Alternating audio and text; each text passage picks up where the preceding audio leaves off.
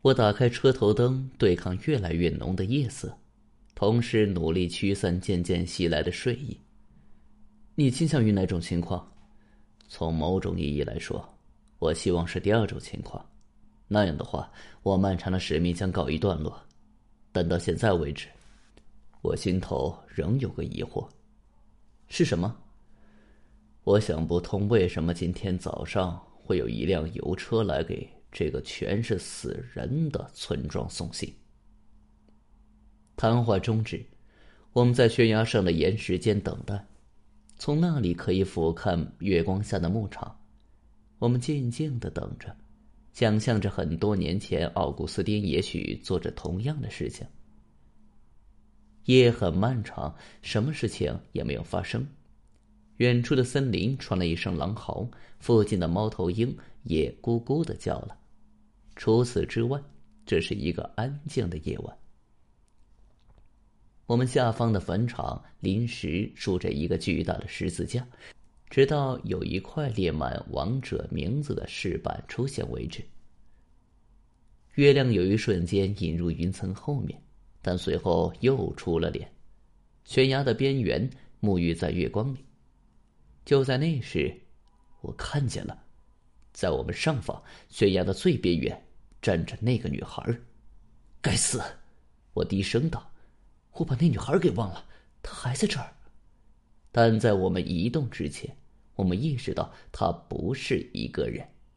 一个蓄着胡须的高个男子，周身洁白，正朝着他身后走去。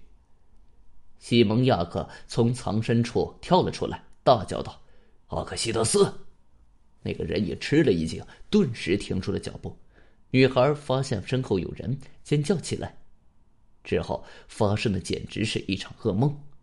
我越过岩石，朝他们跑去。那个人影急忙抓住女孩，令人想到三流电影里的一些场面。但西蒙·亚克比我更快，他跑在我前面，口中念念有词。我听出来，这和上回是一样的语言。阿克西德斯松开了拽着女孩的手，在她掉下去的一瞬间，我抓住了她。接着，在悬崖边上，西蒙亚克再一次向那个人发起了冲击。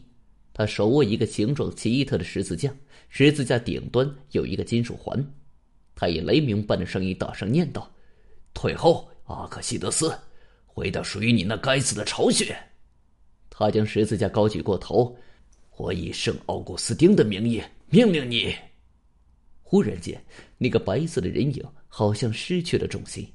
从悬崖上摔了下去，只留下一串尖叫声回荡在夜空里。稍后，我们在悬崖底下找到了他，现在应该被称为第七十四条生命了。毫无悬念的，在血污和假的白色胡须下，我们看到了乔·哈里斯的脸，那个油车司机。对这一切。我认为人们能够去论证一个完全合理的解释。作为油车司机，疯狂的乔·哈里斯对村民们了如指掌。他利用这一点恐吓众人，让大家相信他是具有超能力的人。他一直在旧矿里寻找着残留的金子，同时花了两年时间策划让整个村子自我毁灭。但有些东西仍无法解释。首先，一个叫乔·哈里斯这样的人怎么会知道阿克西德斯的故事？然后，我们也无法解释圣奥古斯丁的书又何必要被焚毁呢？这导致我从来没有发表这个故事。有太多事情无法被解释。那天晚上，接下来的时间里，我们把乔·哈里斯和其他七十三具尸体埋在一起。他的失踪又引起了一阵骚动，但几周后人们便忘记了这件事。同样的，除了偶尔出现在周末报纸的专题文章里，盖达斯事件也被时间的尘埃埋藏了起来。也许就这样反而更好吧。